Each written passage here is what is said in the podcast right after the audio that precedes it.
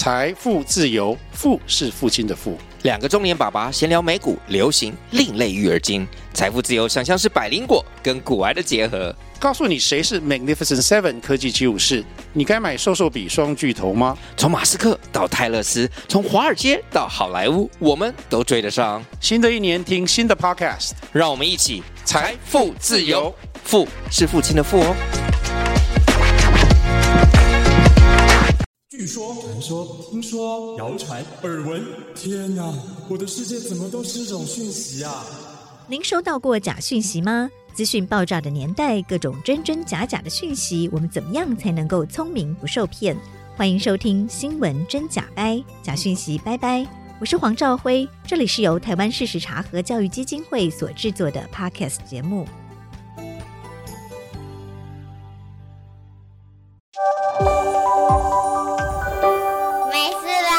地球跑，Hello，大家好，我是赵辉，欢迎来到新闻真假掰。今天来到现场要陪伴我们一起跟假讯息说拜拜的好朋友，是台湾民主实验室的研究员李唐。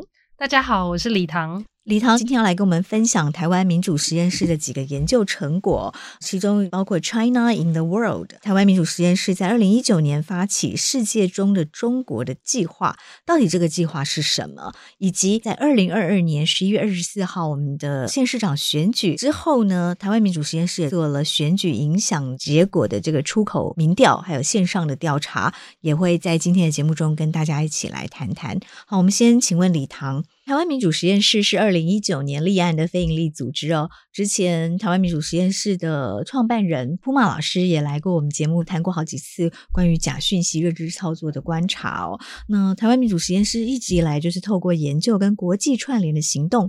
要来探索新的方法回应当前的民主挑战，其中一个很有趣的计划就是这个世界中的中国 （China in the World） 啊，有一些中国影响力指数哦。我们今天就来请教一下李唐哦，可不可以跟我们介绍一下 China in the World 是一个什么样的计划？然后你们最近在二零二二年的十二月在柏林哦举办了一场很棒的论坛哦，吸引了全球各地有超过两百五十二位的啊研究中国的学者专家来一起与会。没有，我们先谈谈这个论坛好了。好啊、那就是像赵辉老师刚刚说的，这个 China in the World 世界中的中国网络，其实是二零一九年由台湾民主实验室发起的。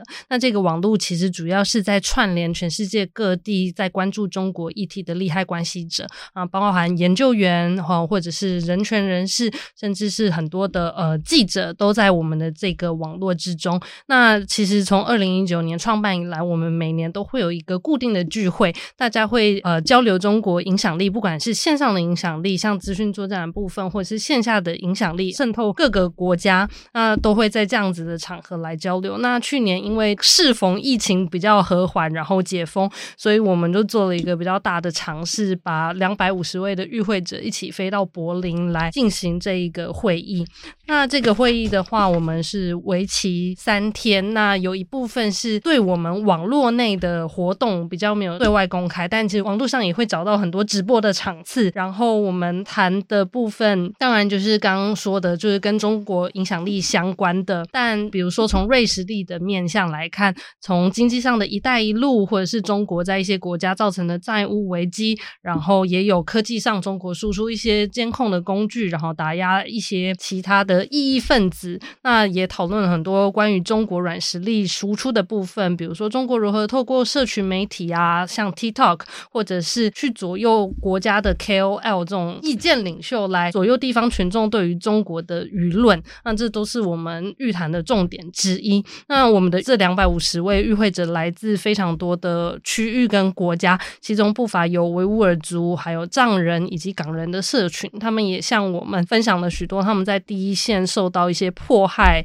以及压迫的经验，所以谈了很多很重要的主题。那这两百五十二位哦，是来来自哪些国家？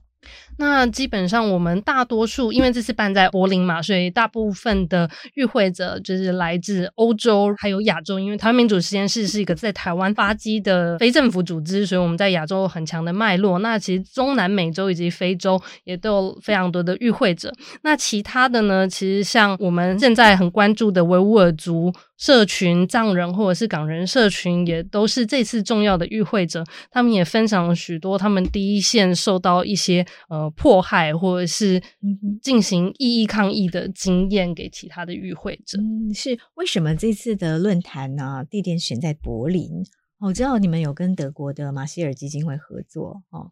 呃，是因为这样选在柏林吗？还是因为先选在柏林，然后才跟德国的马歇尔基金会合作？是，那马歇尔基金会其实长期以来都和台湾民主实验室有合作和联系。那这当然也是一个我们选在柏林的原因，因为如果我们在海外举办，其实我们需要当地有重要的伙伴来支持我们一些议程。那其实另外一个很重大的原因，是因为中国对德国来说是一个非常大的贸易伙伴。那在我们发布的中国影响力指数当中也显示最受中国影响的欧洲国家之一，德国。对，嗯，没错。那德国作为欧盟重要的领导者，其实对于形塑欧盟与中国关系有非常举足轻重的影响。尤其在乌俄战争爆发之后，其实整个国际社会跟中国关系变得相当的复杂。同时，其实台湾在欧洲社会上，我们也获得越来越多的支持，比如说像立陶宛啊或捷克等等的国家都表现对台湾的支持。所以，或许我们现在正处在一个很多国家对中国政策的转捩点之上。那如果在柏林举行活动的话，我们一方面当然希望可以引起德国当局的注意，另外一方面也确保这个议题能够被。国际媒体看到，是的，嗯，是，所以中国影响力指数今年发布的呃主要的重点有哪些？中国影响力指数在去年十二月是我们发布第一期中国影响力指数。那中国影响力指数的运作方式其实是透过与区域合办的合作来找寻合适的地方专家，在针对这些国家进行问题的调查。那我们去年第一期发布了八十二个国家，所以可以想象我们台湾民主实验室没有办法。办法亲自在八十二个国家执行，这也是刚刚讲到我们需要区域伙伴的原因。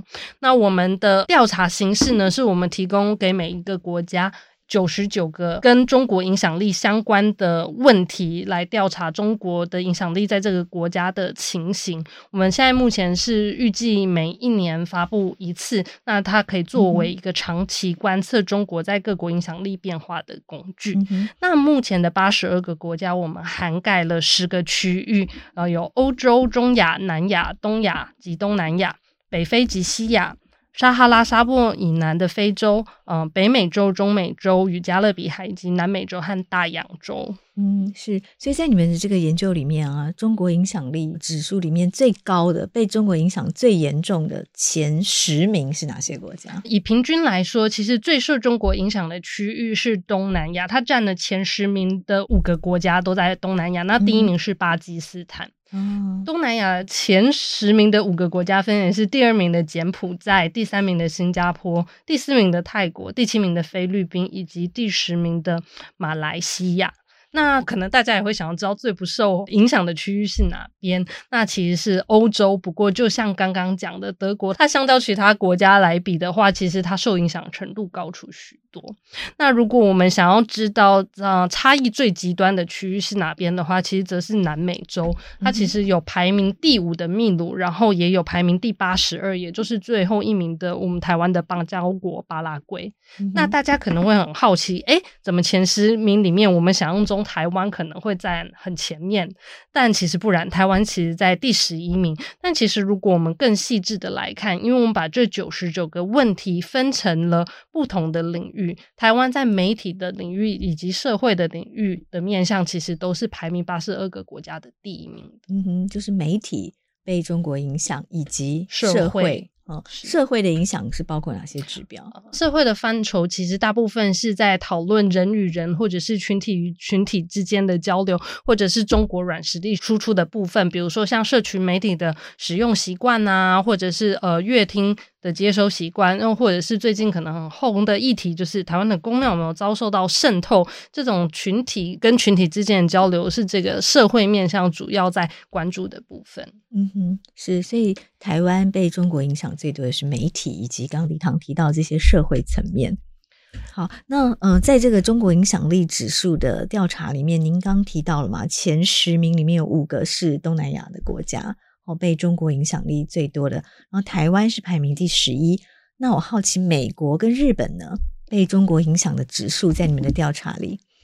在我们的调查当中，这九十九个问题，它除了是一面上来划分，其实我们还有另外一个层次的 tag，是在谈这一些问题的本质是什么。那一些问题，它是涉及对于中国的依赖，比如说你们有多深的经济合作。那另外一部分是在谈论来自中国的压力，你是不是有受到，比如说经济制裁啊，或者是你的媒体要去中国采访，但是你的 visa 被取消了。那另另外一方面是呃预期，就是。是不是这个国家的行为在某一些程度上去做了符合中国利益的事情？那所以我们其实也把九十九个问题分成这三个面向。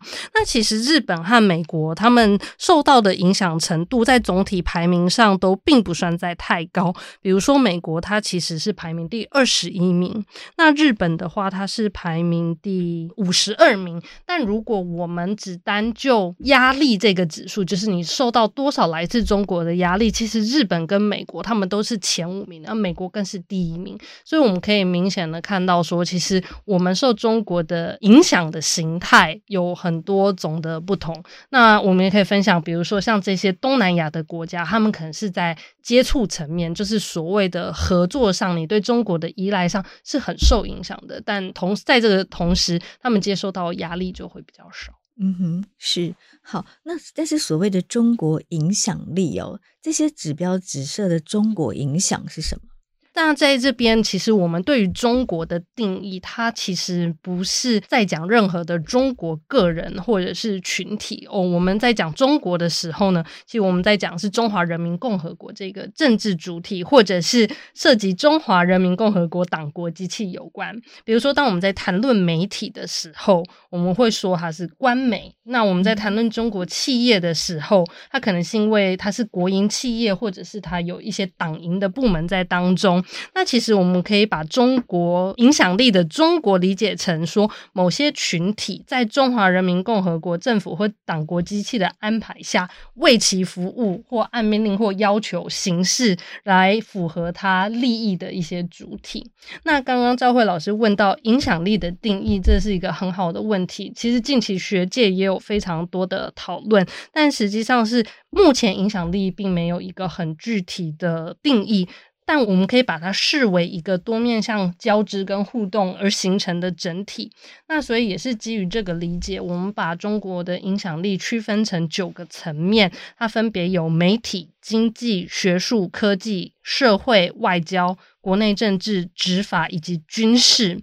那我们的题目设计里面呢，每一个面向都有十一个问题。其实这十一个问题是我们去问这些领域的专家。这边其实有一个很重要重点，就是说我们不是想要透过这十一个问题来涵盖一个领域的影响力，但是我们相对的可以透过这十一个问题来很有效的了解中国当前最显著的手段是什么。那这次这场论坛，十二月六号、七号、八号三天的论坛，来自全球各地的这两百五十多位学者专家哦，他们最好奇或者是呃最惊讶的这个调查结果是哪些？那这一次，我们根据第一版出版的八十二个国家的资料，我们有一些有趣的发现。其中一个是，这个国家如果它对中国的进口数量很多的话呢，其实对于整体影响力的分数是有很显著的相关的。一级这个国家如果从中国进口越多的东西，那中国对它的整体影响力是很有关系的。那刚刚我们有讲到，就是我们把我们的题目分成三种层次。那我们同时也发现一个有趣的。现象，就是在人均 GDP 以及贪腐程度比较低的国家当中，其实这些国家受到中国的压力是非常大的。当然，就是我们这边还没有进一步的去诠释这些原因，因为我们可能得看过更多国家的资料才有办法做出注解。但是目前我们已经发现了一些比较显著的关联。嗯哼，是，其实像民主实验室办这样子的国际论坛哦，对于台湾在国际发声，还有寻找国际的伙伴，也是非常重要的意义，对不对？是的，因为其实就如一开始有讲到，我们的 China Index 是一种 crowdsourcing 的方式来进行全球的调查，所以其实，在调查的过程中呢，一个关注中国议题的。社群就这样子被诞生跟强化。那参与的伙伴，他可能是来自当地的智库，他是研究员，甚至是政策参与者。他们能够在当地持续的对中国议题发声。所以说，即便我们台湾的团体或者是人没有办法在现场，但是我们都还是透过这一个网络来找到非常有力的盟友。那另外一个意义是，其实在台湾建立一个研究中国重要的 international hub，其实我们认为有助于。提升台湾在国际上的影响力跟能见度。那同时，我们也对国际释放出一个重要的讯息，就是台湾是民主阵营重要的伙伴。嗯哼，是对这个工作非常非常的重要。那另外，我们应该要怎么解读或怎么来看待你们做出来的这个中国影响力的指数？大家一定会很好奇，诶，今天是不是我的国家只拿到第五十名，或者是第六十名，所以中国影响力在我的国家不重要？但实际上是，其实我们的九十九个问题啊，都是事实型的问题。所以说，你要怎么去看待这个？分数呢，其实就是虽然你的排名比较后面，所以只能代表中国影响力在你国家介入的层面比较少，但实际上你透过这九十九题回答，你还是会发现有一些面向被中国影响。那这个面向值不值得这个国家或人民的关注？那就是这一个社会需要去讨论的议题。那另外一个很重要的地方就是，其实 China Index 它的排名也是作为一个重要的。参照工具。假设今天国家他发现他在 A 面向上被影响了，他想要知道说有哪些国家没有被影响，那他其实可以通过我们的资料库很轻易的就找到这一些没有被影响的国家，然后进一步去研究说这些没有被影响的国家，它是不是有一些法律工具或者是政策防范这一些影响。嗯哼，好，非常谢谢李唐，谢谢赵慧老师。谢谢收听《新闻真假掰》，这里是由台湾事实查核教育基金会所制作的 Podcast 节目。我们将陆续邀请各行各业的朋友来畅谈媒体议题，陪您一起增强对假讯息的抵抗力，让我们都能和假讯息说拜拜。欢迎您订阅留言，告诉我们您的意见和观点。如果您喜欢这个节目，别忘了给五星好评，也帮我们多多分享哦。